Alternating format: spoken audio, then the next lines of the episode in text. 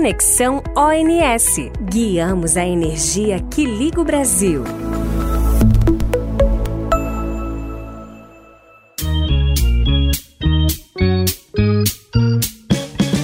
Bem-vindos ao Conexão ONS.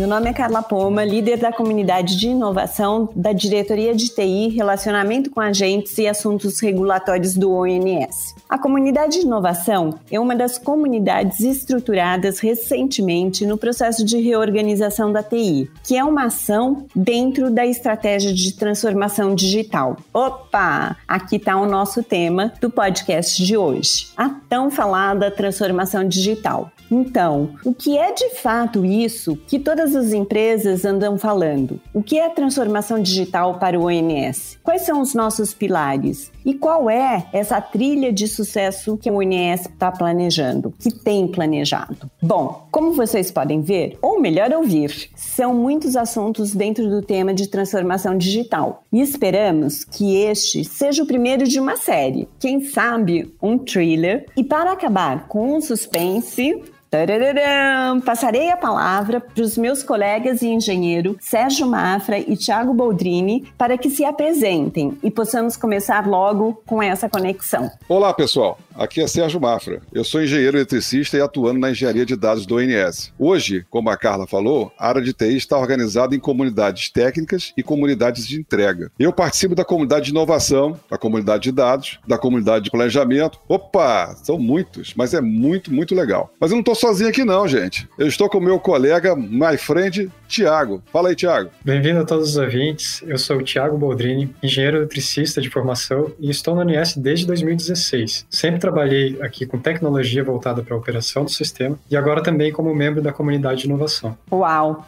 Meus colegas são poderosos. Ok, conexão estabelecida. Então a pergunta que não quer calar, aqui vai para vocês. Mas afinal, o que é transformação digital? Bom, eu não sei, mas eu vou perguntar para uma pessoa muito importante. Alexa, o que é transformação digital?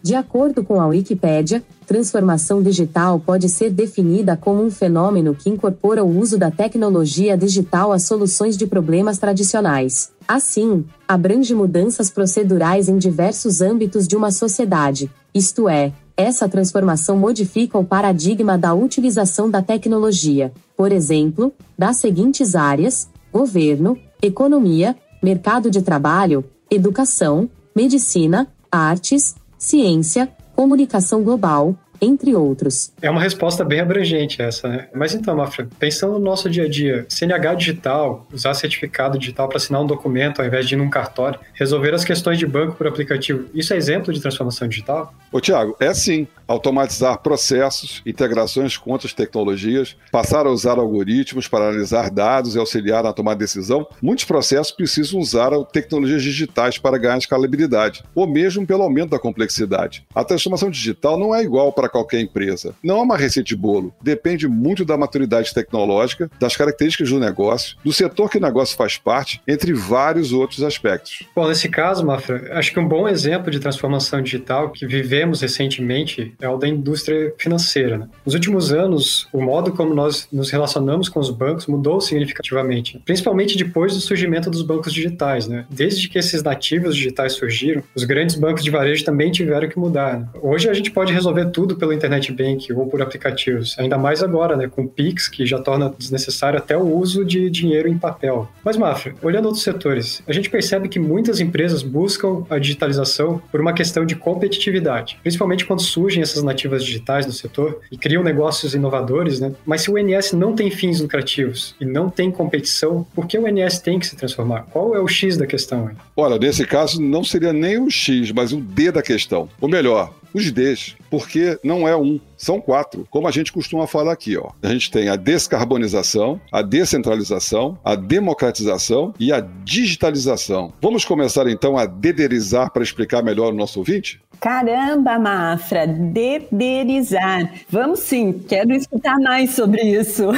Descarbonização Sobre descarbonização, eu consigo ver um grande aumento na complexidade do sistema por conta da mudança da matriz energética. Né? Em 2005, a participação das hidrelétricas na nossa matriz era por volta de 75%. 20% eram térmicas e as fontes alternativas, né, que seriam as eólicas, fotovoltaicas, pequenas centrais hidrelétricas, que são as PCHs, né, e biomassa, representavam 5% da capacidade instalada. Hoje as hidrelétricas representam algo próximo de 60% da matriz. As fontes térmicas tradicionais representam quase 15% e as fontes alternativas já representam quase um quarto da matriz, né, quase 25%, e com forte tendência de crescimento. Para se ter uma ideia, o Plano Decenal de Expansão de Energia 2030, que é um documento informativo sobre a perspectiva de expansão futura do setor de energia, sob a ótica do governo, projeta uma participação de mais de 30% em capacidade instalada de geração centralizada. Isso quer dizer sem geração distribuída. Fontes como solar e eólica, que começaram incentivadas pelas diretrizes ambientais, né, mas que hoje elas já são competitivas em custo, adicionam muita complexidade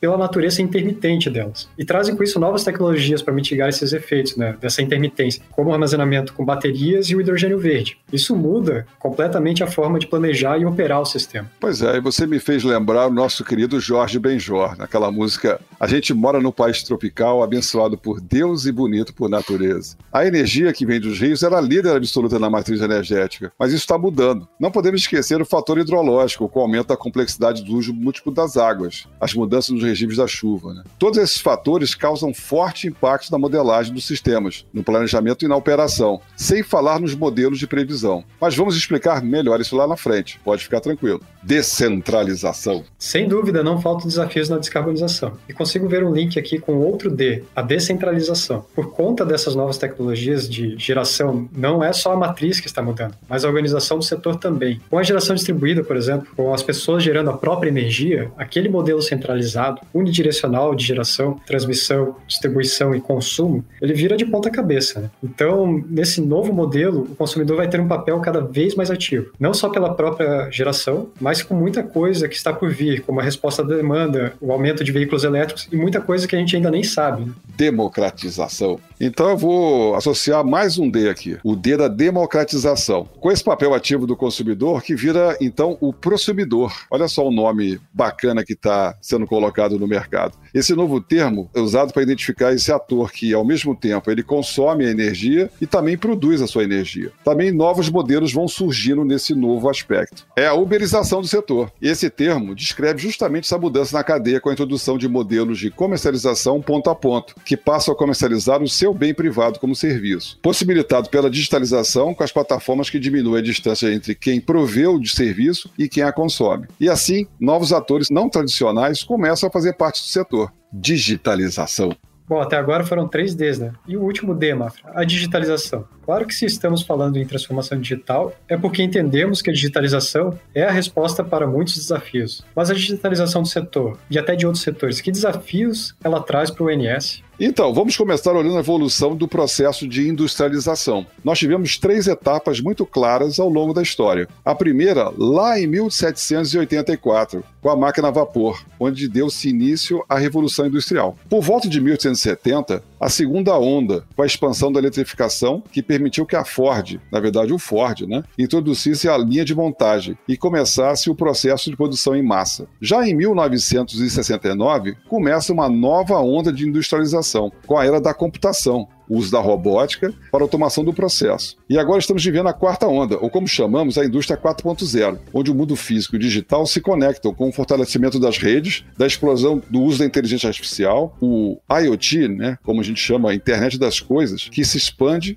e a fronteira entre o digital e o físico some, computação sob demanda e entre várias outras coisas. Diferentemente das três ondas anteriores, que impactavam os processos de produção de bens, essa nova onda vem pela característica de abstração do meio físico, impacta fortemente os setores que passaram à margem das outras ondas, como o setor de entretenimento, o setor financeiro e também o setor elétrico. Outro ponto que podemos citar é a convergência do que chamamos das três áreas de tecnologia. Vocês se lembram, né? Aquela primeira que é muito conhecida nossa, que é a TI, que é a tecnologia da informação. Essa toma conta dos sistemas transacionais, muitas vezes conhecida também como TI corporativa. Também tem outra tecnologia, que é chamada TO, que é a tecnologia da operação, da automação, aplicada aos sistemas industriais, aqueles que rodam lá no chão de fábrica, das subestações instalações e usinas, dos sistemas usados para a operação dos ativos e da rede. E por fim, a tecnologia da engenharia, ou a TE, que é associada muito aos modelos matemáticos que fazem análise e aqueles sistemas especialistas. A quebra dessas fronteiras entre as três áreas de tecnologia, somada à nova onda de revolução industrial, impõe uma série de desafios para nós. Por exemplo, a evolução das técnicas de ciência de dados, das análises avançadas, os famosos digital twins, conhecidos também como gêmeos digitais, que são os modelos que replicam sistemas físicos em modelos digitais, que podem simular o comportamento de forma realista, permitindo maior entendimento da situação operativa, maior entendimento também do operador sobre os impactos de uma decisão.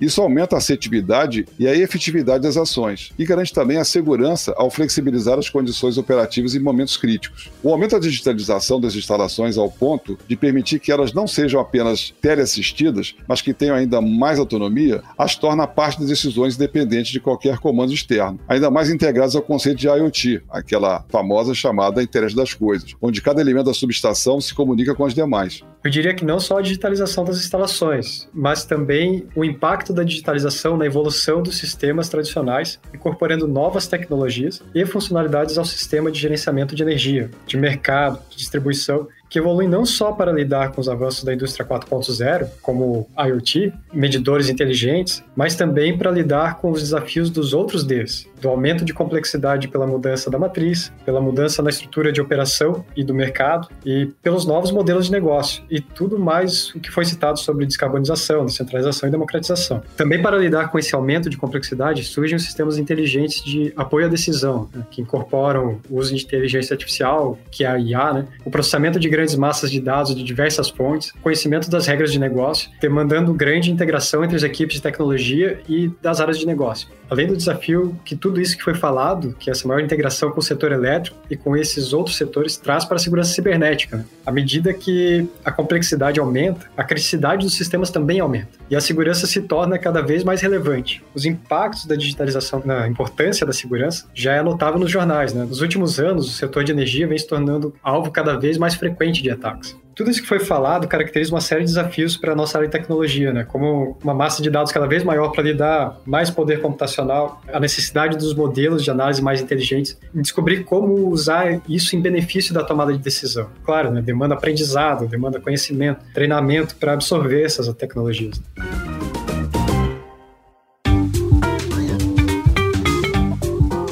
Gente, é muito assunto mesmo. Que bom poder conhecer mais sobre a tecnologia no ONS, não é mesmo? Falamos aqui de alguns dos desafios que o ONS vê para o futuro. E com certeza vamos falar muito mais, porque tem muito mais assunto. E se você ficou curioso em saber mais, não percam o próximo episódio da Jornada da Transformação Digital no ONS no próximo Conexão. Quero agradecer Sérgio Mafra. Isso aí, obrigado. Um abraço a todos.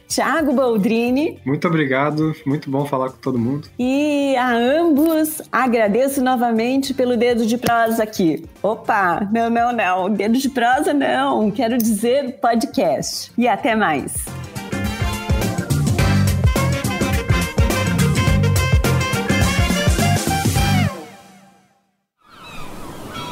Este podcast foi editado pela Maremoto.